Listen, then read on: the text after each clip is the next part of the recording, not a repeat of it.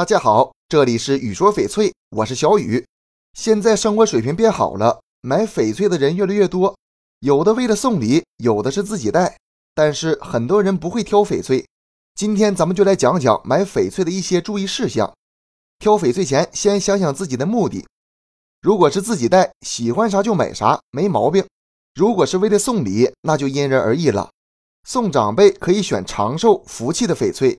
比如翡翠松树和山水牌，送给年轻人就得选和前途有关的，比如翡翠竹节，象征步步高升。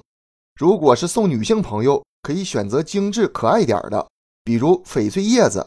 如果是收藏投资，那就要考虑到市场行情，尽可能选择完美的翡翠。买翡翠一定得端正自己的心态，就是平常心，千万别跟风，别攀比，别冲动。毕竟翡翠的价值不低。和朋友一起出去旅游，看到别人都买了，自己就忍不住了；或者是架不住别人劝，买了一些奇奇怪怪的翡翠，这都是不理智的。翡翠是天然的矿物，一般都会有不同程度的瑕疵，比如白棉、石纹、小裂纹、小色斑等。玉雕师在加工过程中虽然会尽量剔除，但是很多翡翠仍是有些瑕疵的。我们要理性看待，选择那些瑕疵不那么明显的翡翠就好。不要强求完美。世界上即使有完美的翡翠，那肯定也是国宝了，不是普通人能消费得起的。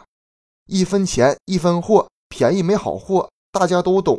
如果咱们一心想捡漏，可能反倒掉进圈套。大家不要抱有侥幸心理，不要以为自己能占到便宜。很多人想买翡翠，就直接跑到市场上去了。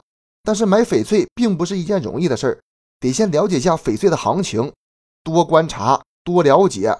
不要为了节约时间，忽忽悠悠就买下来。为啥买？多少预算？想买什么品质的？先把这些想清楚。